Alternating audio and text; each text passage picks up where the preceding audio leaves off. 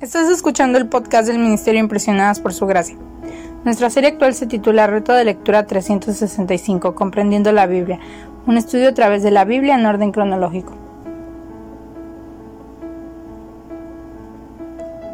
El reto de hoy es leer Amós capítulo 6 al capítulo 9, por lo que te animo a que puedas abrir tu Biblia y nos acompañes en este episodio a estudiar la Biblia.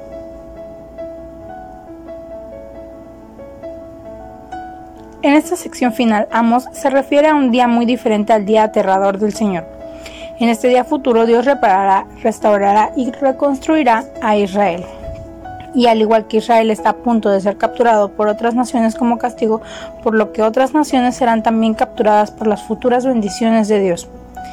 Dios juzga y castiga, pero también restaura y cumple sus promesas a su pueblo. Aquellos que presten atención a sus palabras podrán un día regresar a su tierra y disfrutar de sus bendiciones. Este cambio de tono es coherente con la forma en que Dios se relaciona con su pueblo. Otros profetas también siguen mensajes de juicio con promesas de restauración. Aquí Dios establece su reino incluso cuando su gente no coopera. Él da esperanza a los que se arrepienten y confían en Él. Por pequeño que sea ese grupo, incluso extiende sus bendiciones a los que están fuera de su nación elegida.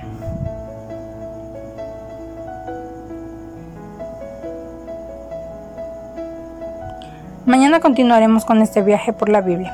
Nuestra oración es que el amor de ustedes abunde aún más y más en ciencia y en todo conocimiento, para que aprueben lo mejor, a fin de que sean sinceros y irreprensibles para el día de Cristo, llenos de los frutos de justicia que vienen por medio de Jesucristo para gloria y